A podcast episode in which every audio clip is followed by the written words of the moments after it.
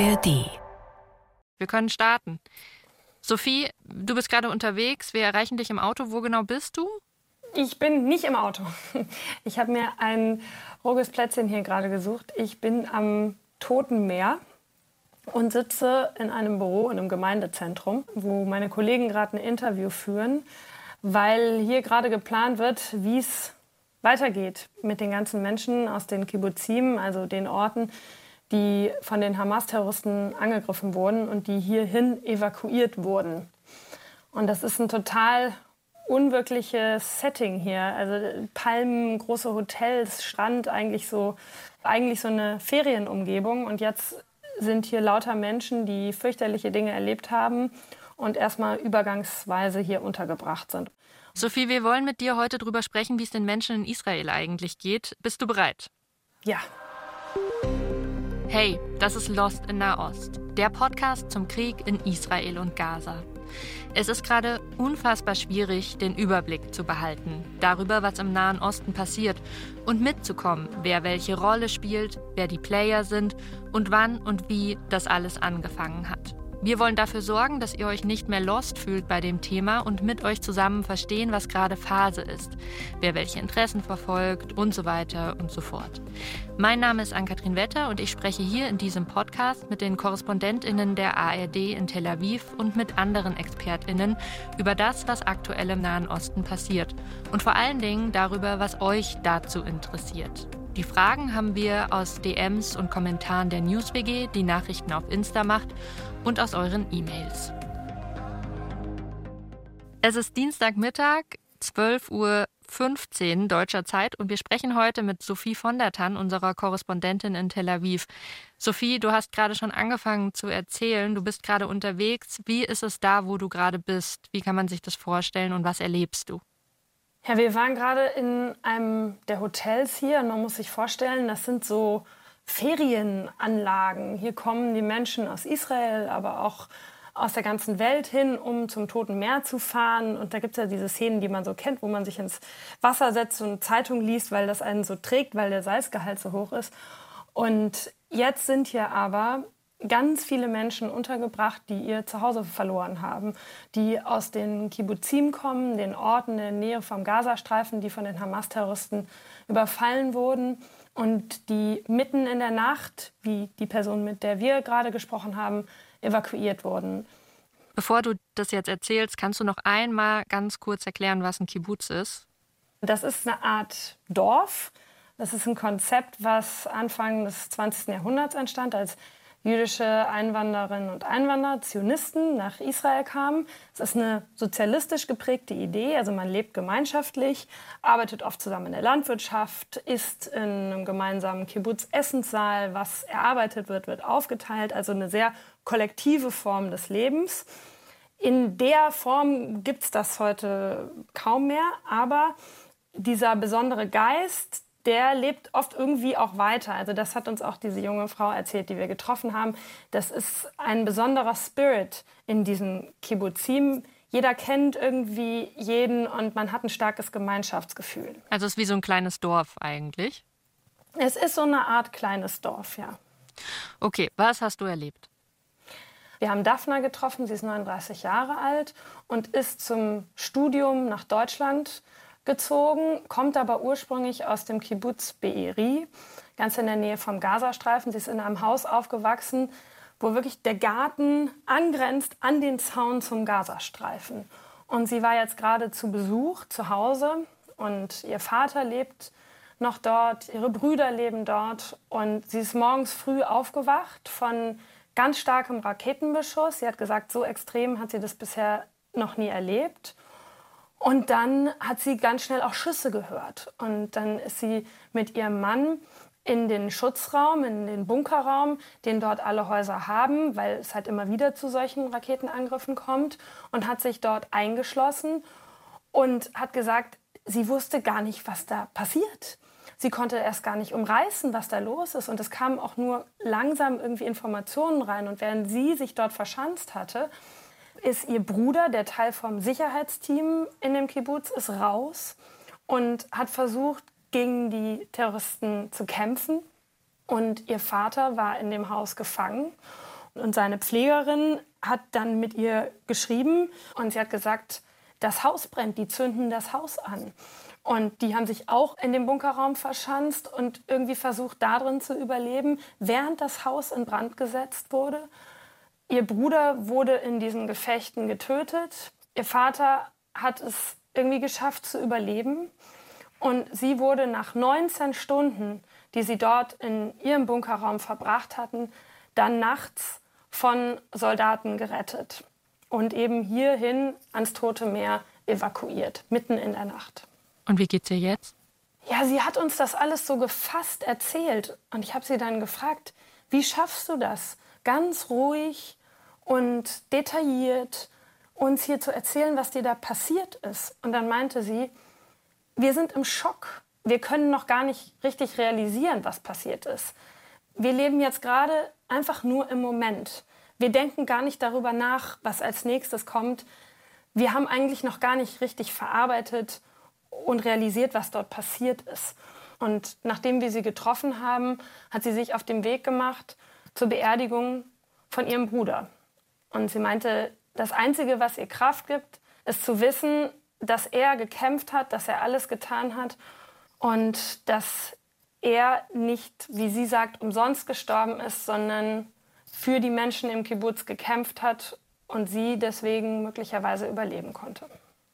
Soweit ich weiß, hast du auch schon Angehörige von Geiseln getroffen, oder? Ja. Waren die aus dem gleichen Kibbutz wie die Frau, ja. mit der du gerade gesprochen hast? Ja, das war das gleiche Kibbutz.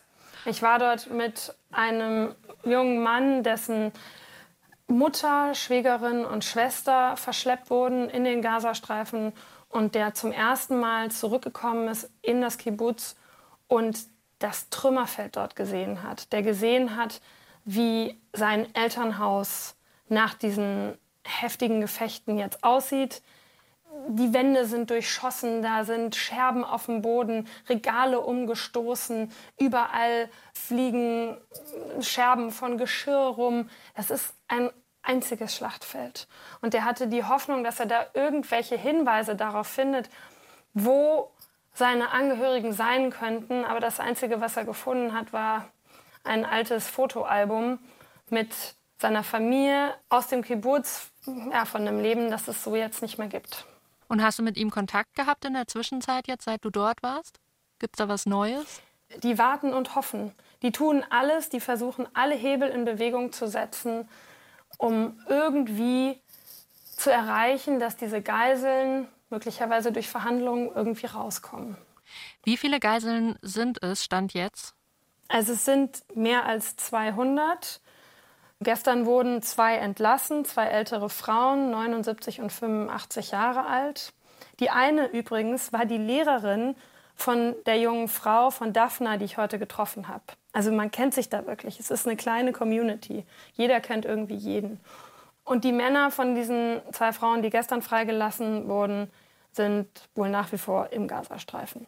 Und es sind ja davor auch schon zwei jüngere Frauen freigelassen worden. Was ist denn darüber bekannt oder über die Logik vielleicht auch, nach der jetzt die Geiseln freigelassen werden? Es ist schwer hinter die Kulissen zu schauen, nach welcher Logik freigelassen wird, welche Verhandlungen da laufen. Wir wissen das nicht. Die Hamas sagt, Katar und Ägypten sollen vermittelt haben. Die gehören auch zu denjenigen, die direkten Kontakt zur Hamas haben. Die Geiseln werden dann übergeben. Gestern wurden die zunächst nach Ägypten übergeben und von dort aus kamen sie dann nach Israel. Welche Priorität haben denn die Geiseln gerade für die Regierung? Also die Regierung beteuert immer, wir tun alles. Aber die Familien der Geiseln, die fühlen sich im Stich gelassen, viele. Die äh, fühlten sich vor allen Dingen, als das Ganze passierte, verlassen und im Stich gelassen, weil Warum? es eben so, weil es so lange gedauert hat, bis das Militär vor Ort war. Die hätten sich das gar nicht vorstellen können, dass sowas überhaupt passiert. Dass Terroristen einfach so diesen extrem gut gesicherten, wie man dachte, Grenzzaun durchdringen können, in israelische Ortschaften eindringen können und dann von dort Geiseln verschleppen können. Das war ein Szenario, was sich keiner hätte vorstellen können. Und dann dachten sie halt, na, dann wird ja wohl schnell das Militär kommen, aber es kam und kam nicht über Stunden. Bis jetzt gab es eigentlich auch noch nicht wirklich eine Art von Entschuldigung oder Schuldeingeständnis von Netanyahu, dem Premierminister. Und viele haben eben das Gefühl, wir wurden einmal im Stich gelassen und sie befürchten, dass sie nochmal im Stich gelassen werden, dass Israel möglicherweise mit einer großen Bodenoffensive, mit vielen, vielen Soldaten und Panzern und allem Möglichen in den Gazastreifen reingeht und dass das letztlich auch die Geiseln dort gefährdet. Und wie ist jetzt die Stimmung im Land? Das ist ein Land im Kriegszustand und es ist ein Land in Angst und in Trauma. Das, das merkt man einfach, weil hier jeder irgendjemanden kennt, der irgendwie betroffen ist. Entweder weil er Leute kennt, die verschleppt wurden oder getötet wurden, weil er Kontakt zu diesen Kibbuzim hat, weil man bangt um junge Menschen, die ins Militär eingezogen wurden, Reservistinnen und Reservisten. Es ist irgendwie hier jeder betroffen und die große Angst ist, wie, was kommt als nächstes. Was aber total beeindruckend ist zu sehen, ist, wie sich die Zivilbevölkerung, also alle möglichen Menschen hier auf einmal engagieren und versuchen, irgendwas zu tun. Entweder hier in den Hotels, äh, mal Workshops mit den Kindern machen, mit denen spielen, um die irgendwie abzulenken oder Kleidung hier spenden. Man sieht hier einfach, wie die Menschen trotz dieser großen Spaltung auch in der Gesellschaft, die es natürlich politisch nach wie vor auch noch gibt, aber jetzt zusammenrücken in diesem Moment dieser gravierenden Krise. Und gibt es dann überhaupt noch Menschen, die gerade keinen Krieg wollen? Es gibt natürlich nach wie vor diejenigen, die sagen, das bringt unsere verlorenen Familienmitglieder jetzt auch nicht zurück. Es gibt diejenigen, die sagen, jetzt nicht noch mehr Leid. Das bringt unsere getöteten Angehörigen auch nicht wieder zum Leben. Aber es gibt natürlich viele, die auch sagen, die Hamas muss jetzt komplett zerschlagen werden. Da muss mit aller Härte im Gazastreifen vorgegangen werden, weil sonst können wir hier nicht sicher sein. Und diese junge Frau, Daphna, mit der ich heute gesprochen habe, die meinte, wir dachten immer, Frieden ist irgendwie möglich. Wir haben uns engagiert. Da haben gerade in diesen Kibbuzim, da leben oft liberale, linksorientierte Menschen, viele, die sich in Friedens- und Koexistenzinitiativen engagiert haben, die irgendwie versucht haben, den Menschen im Gazastreifen zu helfen, ja, die irgendwie versucht haben, was zu tun. Und sie meinte, ich habe den Glauben daran verloren, dass das möglich ist. Nach dem, was da passiert ist, wie brutal die Menschen getötet haben. Momentan sieht es ja danach aus, dass der Konflikt eskaliert. Meinst du, dass diese Bodenoffensive, von der die Rede war, also dass Israel mit Soldatinnen und Soldaten einmarschiert, meinst du, dass das so echt passieren wird? Das ist sehr schwer zu sagen, was da jetzt tatsächlich passieren wird. Wir können an der Grenze zum Gazastreifen beobachten und ich war da viel unterwegs, wie viele Soldaten und Soldatinnen dort sind. Wir können sehen, wie schweres Militärgerät, große Militärfahrzeuge dort hingebracht wurden. Also da deutet vieles darauf hin. Ich meine, man muss sich das mal vorstellen. 360.000 Reservisten wurden eingezogen in einem Land mit knapp 10 Millionen Einwohnern. Und wie und, sieht das aus? Stehen da Panzer an der Grenze oder wie kann ich mir das vorstellen? Ja, da sind Panzer, da sind Militärbasen mit vielen Soldaten, da ist Artillerie. Also das ist wirklich wie so ein Kriegsgebiet, wenn man da durchfährt. Das und ist wirklich, da fährst du auf der Straße und es kommen dir lauter Militärfahrzeuge entgegen und du hältst an der Tankstelle und da sind ganz viele Soldaten.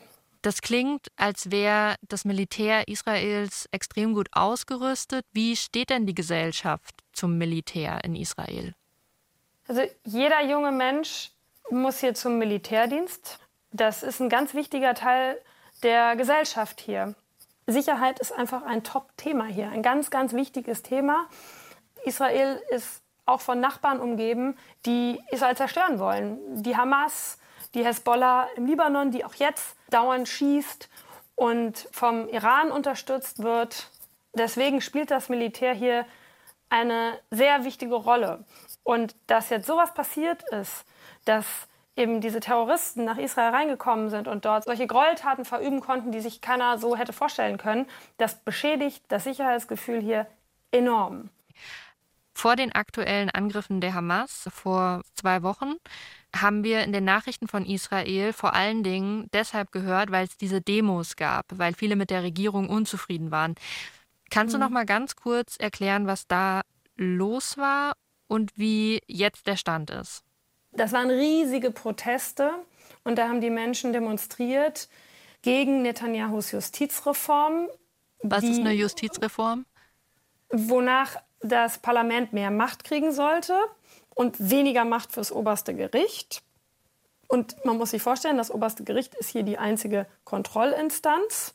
Und deshalb hatten halt viele Angst, dass die Demokratie und die Gewaltenteilung in Israel in Gefahr ist. Wenn sozusagen das Parlament, jetzt mal überspitzt gesagt, machen kann, was es will und das oberste Gericht nicht mehr einschreiten kann und sagen kann, nee, dieses Gesetz, das ist aber nicht okay so. Immer ganz verknappt und kurz gesagt. Kann man sagen, es gab eine Unzufriedenheit mit der Arbeit der Regierung zum damaligen Zeitpunkt? Also es gab eben eine große Sorge darüber, dass das, was die Regierung macht, die Demokratie in Israel in Gefahr bringt. Und wie ist es jetzt? Finden jetzt alle gut, was die Regierung macht? Es gibt viel Kritik auch an der Regierung aktuell, weil, naja, die große Frage ist, wer hat hier eigentlich versagt? Was ist da passiert? Im Moment ist man sozusagen noch irgendwie in diesem Krisenmodus. Aber das beginnt jetzt natürlich schon auch, dass die Kritik an der Regierung wächst aus Teilen der Bevölkerung. Und es gab jetzt gerade eine Umfrage vom Israel Democracy Institute, wonach nur noch 18 Prozent der Israelis der Regierung vertrauen. Und das ist der niedrigste Wert seit mindestens 20 Jahren. Und in einer anderen Umfrage sagten 80 Prozent, Netanyahu solle die Verantwortung für den Angriff übernehmen. Also es gibt schon auch massive Kritik an Netanyahu und an dieser Regierung. Sophie, für wie realistisch hältst du, dass es einen friedlichen Ausweg aus der aktuellen Gewaltspirale geben kann? ähm, das ist die Glaskugelfrage. Aber im Moment muss ich sagen, deutet da jetzt nicht so viel drauf hin. Im Moment sieht es eigentlich eher danach aus, dass die Situation sich verschlechtert, vor allen Dingen vor dem Hintergrund, dass sogar viele von den Menschen, die versucht haben, irgendwie für Frieden zu sorgen, so in ihren Hoffnungen erschüttert wurden. Es gibt immer noch welche, die irgendwie hoffen und was tun wollen und irgendwie daran glauben. Aber das so zu hören von den Menschen, die sich so dafür eingesetzt haben und dass sie jetzt so desillusioniert sind, ja, das gibt nicht viel Hoffnung. Und würde sich die Lage entspannen, wenn jetzt alle Geiseln freigelassen werden würden? Naja, die israelische Regierung hat ganz klar gesagt, das Ziel ist, die Hamas zu zerschlagen. Das ist auch das Gefühl, was viele hier haben. Solange es die Hamas gibt, können wir hier nicht in Sicherheit leben. Das heißt, auch wenn die Geiseln frei wären, dieses Ziel würde wahrscheinlich bleiben. Sophie, vielen Dank für deine Zeit. Fährst du jetzt zurück nach Tel Aviv oder wie ist dein Plan? Wir fahren jetzt zurück nach Tel Aviv, ja. Und was machst du dann? Dann schneide ich das, was wir gerade gedreht haben, mit Daphna für die Tagesthemen kommt gut wieder nach Tel Aviv. Und wenn ihr mehr zum Thema Krieg in Israel und Gaza hören wollt, empfehle ich euch an der Stelle den Podcast Ein Thema drei Köpfe in der ARD Audiothek. Da geht es in der aktuellen Folge nämlich um die Frage, ob man über den Krieg in Israel und Gaza reden kann, ohne dabei antisemitisch, antimuslimisch oder irgendwie rassistisch zu sein. Und wir hören uns an der Stelle morgen wieder, dann wahrscheinlich nicht mit Sophie, sondern mit einem Kollegen von ihr. Lost in Nahost ist ein Podcast von BR24 und dem ARD-Studio in Tel Aviv in Zusammenarbeit mit der NewsWG, die Nachrichten auf Instagram macht. Das Redaktionsteam dieser Folge ist Christine Auerbach, Eva Achinger, Sophie von der Tann, Marion Lichtenauer und Christian Limpert und ich, Ann-Kathrin Wetter.